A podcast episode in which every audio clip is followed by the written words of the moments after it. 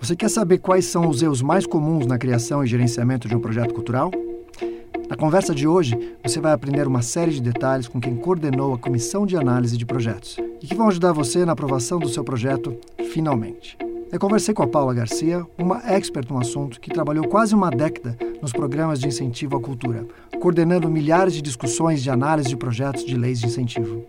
Na nossa conversa, a gente fez uma lista dos 10 principais erros que você nunca pode cometer. Então, vamos lá!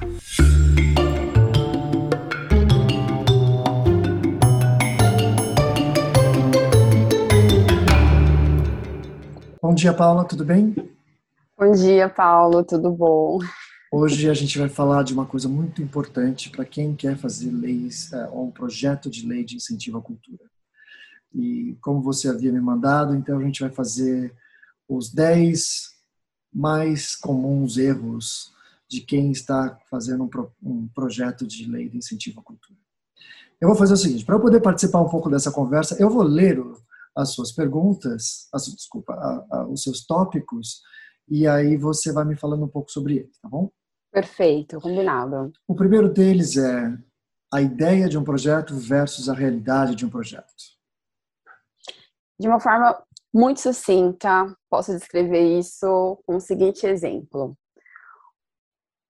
Um incrível artista, uma mente criativa, enfim, vamos supor, Michelangelo, com todo o seu saber de arte, posso talvez garantir com muita certeza que não seria um bom gestor daquilo, assim, bom gestor tá. é, para aquela arte para o mercado. Então, ele é bom para fazer, mas não é bom para vender, não é bom para apresentar aquilo para a sociedade, não é bom, e talvez ele não conseguiria pensar onde expor, como expor, quais lugares eu vou, me, vou contactar para poder colocar, quem são as pessoas que vão me ajudar a tornar essa arte visível. Então é mais ou menos isso. A grande frustração dos produtores culturais, ou do, dos artistas que se encontram no, no mercado é deles entenderem que as habilidades artísticas que ele tem, elas não são o suficiente para o tornarem um bom gestor daquilo tá. que ele produz.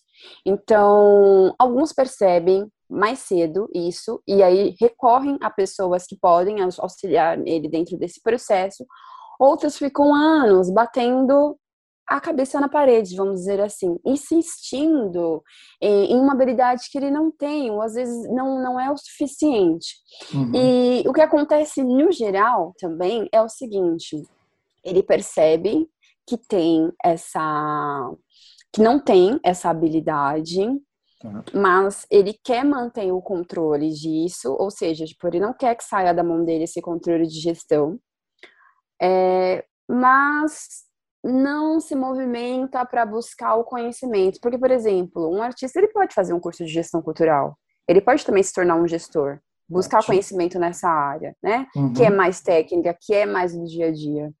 Mas, ah, não sei. É muito comum ouvir isso. Ai, Paula, comprei um curso, é, procurei tal profissional, quis tanto aprender a fazer a elaboração de um projeto, mas não entra na minha cabeça, eu não consigo, sabe? Eu Entendi. falei, sim, eu entendo. Então procure alguém que entenda, por favor. Eu acho que é a melhor. Com certeza. Melhor ou, ou aprenda bem. Ou aprenda bem. Bom, falando em entender, o segundo tópico é não ler as regras do jogo. Sim. É, grande parte, posso dizer assim, praticamente com toda certeza, a maioria dos casos de reprovação nas comissões de análise tem a seguinte justificativa: não atendimento aos critérios da legislação. É importante que se leia, né? Tudo que você precisa saber de como funciona, o que é permitido, o que não é permitido, os critérios, os critérios mais estritos está na legislação. O que acontece é que na ansiedade, né, eu entendo que tem muitas pessoas que estão ali esperando assim com aquela febre, aguardando o edital, aguardando a abertura do programa para poder escrever o seu projeto, e ele só se atenta em preencher o formulário de inscrição e colocar a proposta no sistema. Não lê como funciona, não lê as documentações, às vezes ele para ali no preenchimento porque percebe que não tem o mínimo exigido para o programa. Então, saber as regras do jogo é ter praticamente decorado ou ter já muita familiaridade com o que é exigido naquele programa. E você só vai conseguir ter essa informação tirando um dia, tirando algumas horas, lendo bem a legislação, grifando as partes que são importantes, para poder entender como funciona tudo isso. Não tem como escapar. Aqueles que fogem acabam batendo a cara lá na frente quando o projeto é reprovado. Tá, me diga uma coisa, quando você fala não, não se atentar às regras do jogo, isso uh, tem a ver com aquele dia que eu passei uma, um edital para você e falou, Paula, vamos fazer esse edital porque é, vai muito legal. E aí uhum. você leu o edital e falou, Paula, você percebeu que isso é para artes cênicas, não é para mídia eletrônica? Eu falei, não, não tinha percebido. É isso um pouco? É isso, porque tem aquele entusiasmo, tem aquela ansiedade, às vezes tem editais que são lindos, fala, meu Deus, esse edital, ele combina demais com o meu projeto, com a minha ideia, etc. E nessa euforia, a gente acaba não lendo. E às vezes, quando vai ler, já fez toda uma movimentação de energia, de pessoas, tem um desgaste de tempo, né? Uhum. É, que, poxa, é frustrante quando você percebe que não. E com certeza foi frustrante para você, como você falou. É, foi um pouquinho. Não é, acredito. Né? A gente ficou todo né? animado e de repente não podia mais fazer. Eu acho que a sorte do seu caso foi que é, você descobriu rápido e você descobriu rápido o edital e rápido você descobriu que não que não daria. Então assim, o desgaste de energia ele foi um pouco mais curto. Agora imagina... no meu caso é que tinha você. É isso, porque se não tivesse você, eu teria continuado por mais uma semana, com certeza.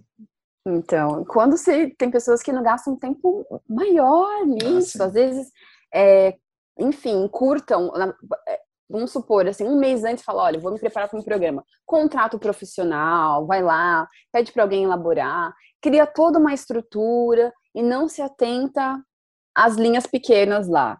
E aí, quando chega lá na frente, fala, não posso participar. Não posso participar. Uhum. Porque não, não, tô, não atendo os critérios. Eu, como pessoa física ou jurídica, não atendo. Eu, eu falo, gente, mas foi ler agora? Entendi. E aí você no terceiro tópico, você fala assim, espera um pouquinho só que eu vou desligar isso aqui que estava fazendo um barulhinho. Uh, ignora, ignorar as sanções legais. Isso Exatamente. é um complemento do que a gente já tem falado, né? Já, que a gente já está falando. Ou não? É um complemento, hum, eu acho que é um o plus, porque as sanções legais, elas acontecem quando você é aprovado, uhum. tá? Então, assim, é, tendo um projeto aprovado, você assina um termo de compromisso, e aí também tem lá explicando tudo aquilo que não é permitido ser feito durante o seu projeto. Uhum. E ali tem, olha, para este caso, você tem, você pode, olha, o que, que, que, que implica nisso, resumindo? Dependendo do erro, dependendo do, da, da falha legal que você comete durante a execução desse projeto, você precisa devolver o dinheiro integral do projeto. Então, vamos supor que você foi aprovado no valor de 500 mil reais. Só que você não vai devolver 500 mil reais. Você vai devolver 500 mil reais com X juros aí pela frente, né? 500 mil reais que foram gastos já, o que é pior, né? Exatamente. Você vai entrar na dívida ativa, ou seja, vai ficar com o nome sujo aí por um bom tempo, você vai ficar impedido de se inscrever no programa por um X período de tempo. Ou seja, uma prisão profissional, vamos dizer assim, sabe? Tá. É, não vale a pena. Não vale a pena. Uhum. Não vale a pena uma, uma, uma desatenção acarretar isso. Então, assim. Eu tenho certeza cuidado, que muita gente não fez isso de má fé fez por ignorância mesmo, por não conhecer Exato, exatamente, exatamente. Até porque você, eu acredito que você só consiga driblar um sistema se você o conhece muito bem. Sim. Fora isso, não, sabe? Entendi. Então, e algumas pessoas acabam ou relaxando nesse sentido, porque o processo de prestação de contas, Paulo, ele tem duas partes. A primeira é aquele checklist rápido que você entrega então, terminou o projeto, você marca um dia lá, leva aquela pasta cheia de documento, dos originais e cópias, não sei o quê, e passa lá algumas horinhas com um funcionário da prestação de contas fazendo o checklist de ali e ele, por cima, já anota o que está certo, o que está errado, se tem complementação ou não. Uhum. E aquele bolo de documento, fica ali arquivado, depois para uma análise muito mais criteriosa, aquela que se coloca a lupa, tal, tal, tal.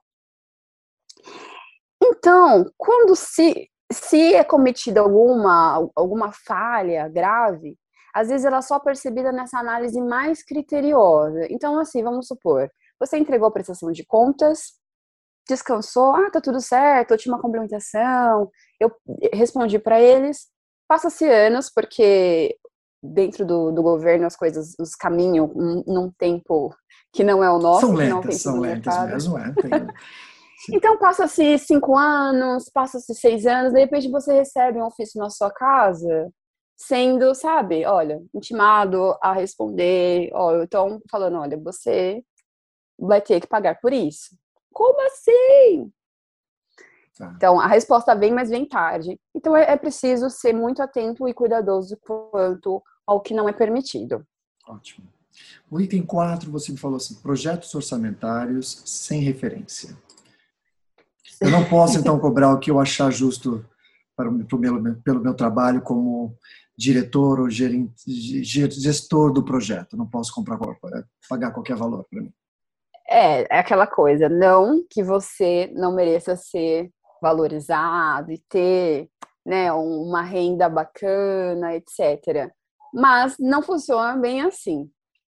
É, quando se fala em planilha orçamentária de projetos incentivados pelo governo, é, você precisa se referenciar. Existe uma planilha pública que foi feita pela instituição FGV e ela é usada em acho que boa parte dos programas é, de incentivo à cultura, que lá tem tabelado o valor de, de todo tipo de serviço que você imaginar, é, o, é tabelado também o pagamento para todo tipo de, de profissional que pode estar embutido no seu projeto. A planilha ela está não está atualizada, né? É uma planilha de 2006, é, o que gera muito desconforto e, enfim, em algumas reclamações, mas esta é a regra, é o que a gente usa. O que você pode, o que o profissional pode usar é sempre pensar em 30% a mais do valor que está ali é, estabelecido. Entendi. E pensando que até, vamos supor, né? Mesmo se você adicionar 30% a mais, ainda vai estar um pouco abaixo do, do que é praticado hoje no mercado. Mas não pode fugir disso, não existe inventar valores. Então, assim, as comissões, elas vão estar atentas a esses valores é, e discrepâncias, exageros, são nitidamente vistos e, sim, é critério de reprovação bem clara, sabe? Essa então, lista então, assim, tá, eu tenho acesso a essa lista, se eu quiser na hora de fazer. Sim, um... é uma planilha pública, sim, você tem acesso. Ah, depois a gente é um pode documento... pôr, inclusive, no link dessa nossa conversa. Quem tiver curiosidade de saber essa, como é essa tabela, a gente põe no link dela. Assim todo mundo pode Sim. consultar. Ajuda bastante, com certeza. Muito legal. Ah, aí você faz uma brincadeira no quinto item, que é assim, administração para quê? Né? Você percebe muito é, erros ou falta de administração na prestação de conta dos projetos, é isso? Sim, é, um, é, é perceptível. Um, um desleixo, vamos dizer assim, dentro de um trabalho, você consegue captar muito rápido quando algo não está acontecendo de uma forma muito boa.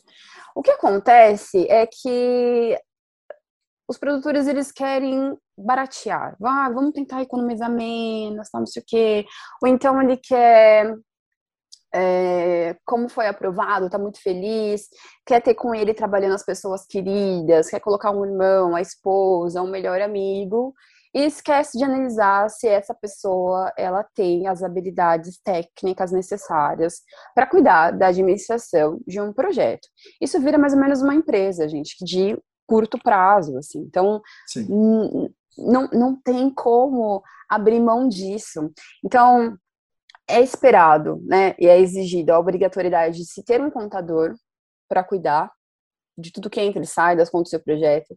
Muitos projetos precisam de um advogado, e um administrador, uma pessoa que tenha minimamente os conhecimentos técnicos para a área de gestão, tanto de pessoas quanto do que está sendo executado, alguém que controla o que entra e o que sai, alguém uhum. controla a contratação.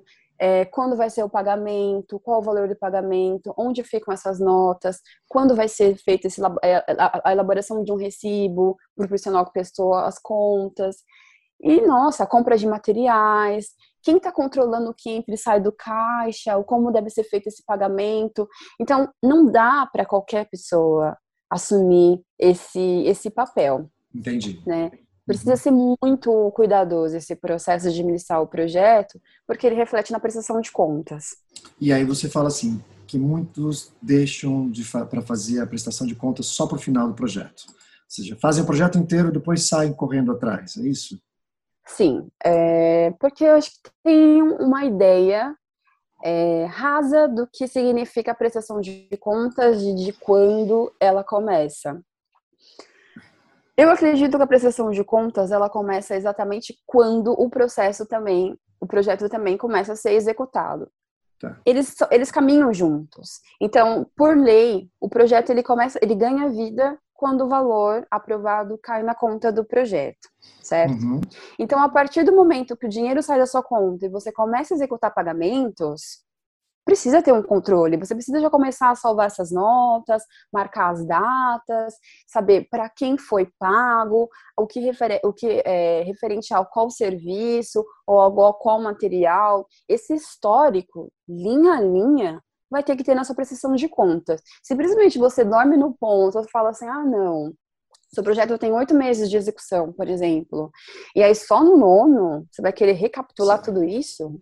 Impossível. Aconteceu comigo, eu tenho que lamentar, falar isso em público, mas aconteceu comigo. Eu fiz um projeto há um bom tempo atrás e envolveu um programador aqui no Brasil e ele trabalhou seis meses para fazer a parte do código e quando eu fui prestar contas eu não tinha uma nota dele e eu, eu falei, olha, eu preciso dessas notas agora. Você não pode mandar uma nota por todo o serviço. Eu preciso de sete notas de todos os meses. E ele fez, obviamente, com uma coisa muito estranha, mas aí eu me justifiquei depois, porque eu falei, ah, desculpa, eu realmente não fiz, mas ele teve que fazer sete notas diferentes. Todas elas terminaram sendo praticamente com a mesma data, mas referentes a meses uh, no passado. Foi arriscado. Foi arriscado, mas assim, não deveria ter feito isso. É, porque, por exemplo, se esse processo, se esse procedimento que você aplicou aí, né, para dar um, um jeito, é, fosse questionado mais para frente, era simples, ia pedir o histórico, o extrato bancário dele para ele para fazer, para bater isso, né? Sim. Uhum. Então, e aí, né? Essas datas, porque foram inventadas datas, é isso que você está querendo dizer? Não, você foram notas, foram, não foram inventadas datas, mas foram notas uh, de, de, eu paguei realmente ele, mas ele não emitiu as notas. E eu não pedi as notas, porque para que aqui?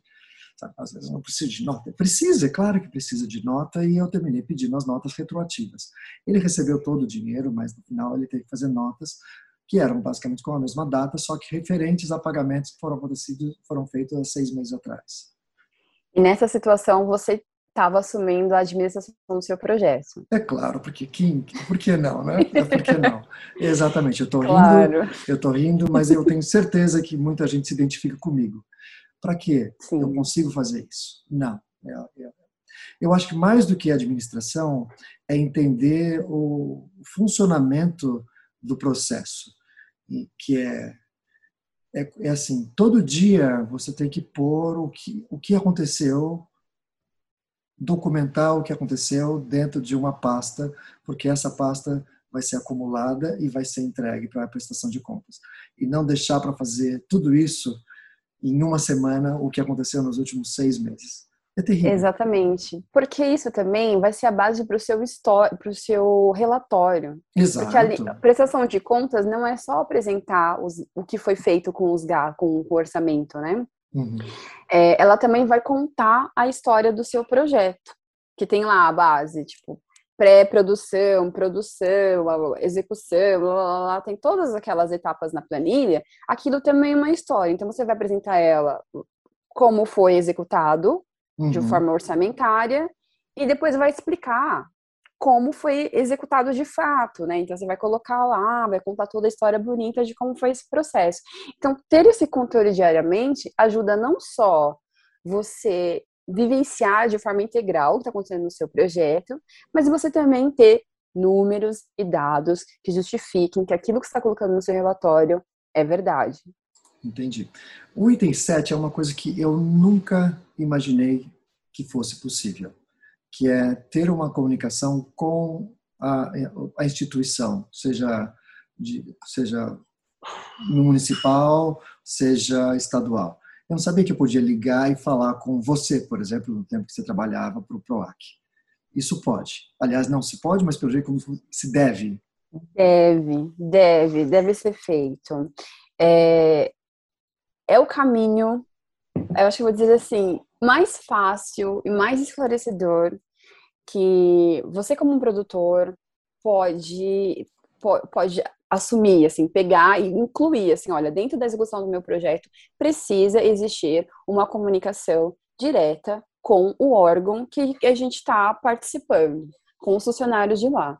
Isso acontece de forma básica, gente. E-mail, telefone, pintou uma dúvida, não tem certeza, porque assim, se você abre mão de ler a legislação, então você ainda está caminhando né, dentro de um cenário um pouco nebuloso. Você está ali com dinheiro, está executando, mas você não tem a certeza absoluta de tudo o que pode acontecer. Pintou a dúvida? Pergunta. Não precisa ter medo, os telefones funcionam, as pessoas estão lá para te esclarecer, para ajudar. E posso te dizer com muita certeza de que aqueles clientes que estavam é, diariamente ou semanalmente ligando para a gente, a dúvida que aparecia, ia lá e esclarecia, eram os que menos erravam, eram os que entregavam a prestação de contas linda, brilhante, assim, sabe? Uhum. Porque não, não deixava passar. É, então, sim, tem pessoas que desconhecem, que podem sim entrar em contato e criar esse vínculo, né, com o setor. E tem pessoas que, sabe, que acham chato, que acham que não precisa, ou que tem, tem medo, enfim, né, porque quando você pensa em em governo, é, às vezes fala, ah, é muito burocrático, é muito duro tal. Mas não, as pessoas estão lá até para tornar a linguagem da, da legislação mais acessível, né? Você entender na prática como aquilo funciona. Então, eu imploro, por favor, comuniquem-se. Isso é um facilitador, assim, de vida, de todo o processo e o que te deixa caminhar dentro da sua execução de uma forma muito mais livre, com, com a consciência tranquila de saber que você está executando da forma certa. Legal. O item número 8, você se refere ao seguinte: as pessoas não se preocupam com a identidade visual. É, Eu acho que a identidade dizer, é, visual é no sentido de identidade visual das, do, do, do, nome do governo dentro do seu projeto. Do, seja Exatamente. do PROAC, seja do PROMAC. Promac? Exatamente. Uhum. Isso. É, porque é muito comum você tá com o seu projeto aprovado, ele é todo lindão, então você quer pensar num logo bacana, na marca dele e tal, não sei o quê. Capricha. Mas aí esquece do que é obrigatório. O que é obrigatório dentro dos programas governamentais é o seu projeto, além de ter a sua marca, ele precisa ter o logo do governo, Uhum. E precisa ter o logo do programa que está patrocinando, porque o programa que te aprova, ele é o seu patrocinador. Entendeu? Também. Entendi. Existe uma cartilha é, para isso, não, Paulo? Existe uma cartilha, elas são muito bem estruturadas, claras, e se tem dúvida também, vocês podem entrar em contato no canal de comunicação do, da, da secretaria, por exemplo, eles explicam, tornam mais claros, mas é uma cartilha muito perfeita, que mostra vários tipos de adaptações, tamanho, paleta de cores, é, tá muito mastigadinho. Então, basta só você contratar um profissional e ele vai ter ali já o que, que ele deve, quais são os critérios que ele precisa obedecer, né? É, Casos engraçados são pessoas que, enfim, ou não sabiam e deixaram de colocar, ou simplesmente desconheciam da cartilha e aí inventaram logos, colocaram cores diferentes e tudo mais. É, mas isso é critério de reprovação também, gente. Imagina se terminar o seu projeto e saber que tudo que você imprimiu e produziu tá com um logo inventado, um logo que não é reconhecido, ou tá sem logo, sabe? Então, é, é importante se atentar a isso e está na lei também, essa obrigação. Outra, o item 9, você se refere assim, a não, não comunicar as alterações do projeto. Me conta um caso. Uh. Aí não pode contar. Me conta, me conta um pouco sobre isso. Posso, posso, é, posso te, o que, que significa isso, né? E posso tentar exemplificar. A regra do jogo é básica. Aquilo que foi aprovado, do jeitinho que tá lá que você expôs, que você falou que ia acontecer, quando aprovado, precisa ser executado ali do jeitinho que você colocou. Pronto. Se ao longo, isso engloba não somente o projeto no geral, mas também o orçamento e tudo mais, tá? Uhum. O local que vai ser executado, tudo. Tudo.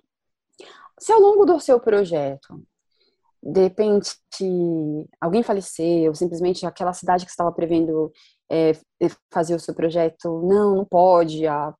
enfim, as coisas mudaram, fala, pô, vou ter que mudar. Então você vai se reestruturar para alterar isso. Só que antes de você executar aquilo, você precisa encaminhar uma solicitação de alteração, explicando o motivo, demonstrando como vai funcionar o projeto agora, demonstrando que essa nova formatação, essa alteração não vai comprometer não vai desconfigurar a proposta inicial. Isso uhum. leva um tempo, então, assim, até você ter a aprovação dessa, dessa alteração, conta aí um mês para você ter essa resposta, tá bom? Só quando ela for aprovada, de fato, você pode executar. No orçamento, existe uma, uma autorização que eu acho que fica entre o teto de 10% a 15%. Você pode mexer. Quando você pensa em valor é, orçamentário, você pode mexer nos valores entre as rubricas, os grupos, grandes grupos, subgrupos. Você pode redimensionar esses valores, não passando, acho que, de 15% uhum. sabe? Dos grupos. Agora, qualquer alteração orçamentária que passe disso precisa ser autorizado.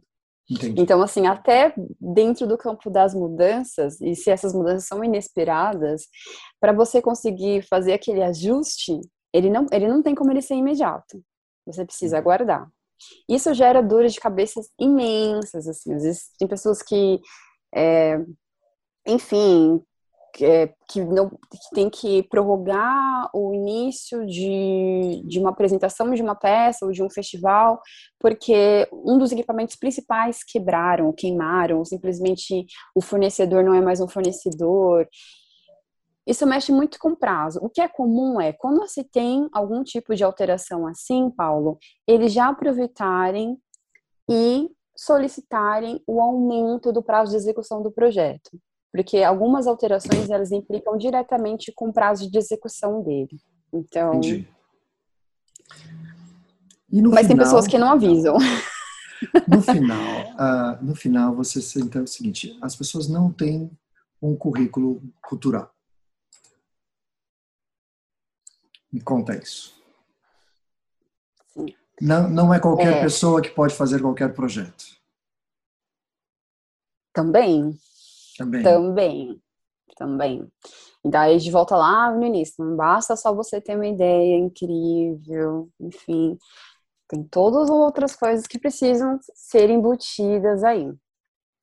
Então, assim, para você se inscrever, um dos critérios básicos é também você apresentar um currículo que não é aquele currículo vital que você manda para uma empresa sabe? Uhum. Então, assim, você até pode é, estruturar, estruturar mais ou menos com aquela cara, mas esse currículo ele é extenso, ele precisa ter comprovações das suas atividades. E os, quando você pensa em se formar como um profissional artístico, esse currículo ele precisa corresponder a isso que você está se propondo. Então, Sim. não adianta é, você se inscrever, bom, você tá, propõe uma exposição em uma galeria. Uhum. E eu uhum. vou pegar e ver que as suas experiências sempre foram na área contábil. Na verdade, você é um marinheiro de primeira viagem aí. Você não tem competência técnica para isso.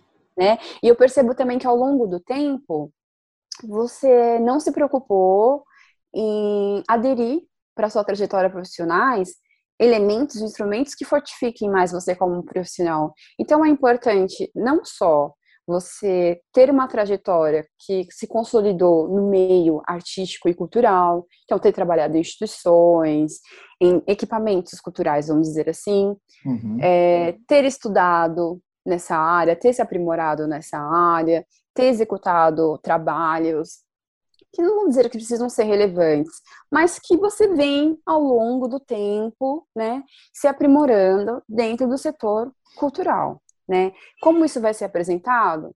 Cria um portfólio bonito, reúne as matérias dos trabalhos que você fez, procure cartas de recomendações, entregue isso de uma forma bonita, precisa ter uma cara boa. Vou dizer assim, aqueles currículos que vêm naquele modelo Vitae são estranhos, você já consegue acusar até a inexperiência da pessoa a partir Legal. daí, sabe? Eu acho que é muito difícil um, sei lá, um artista plástico ter um currículo Vitae, por exemplo. Entendi.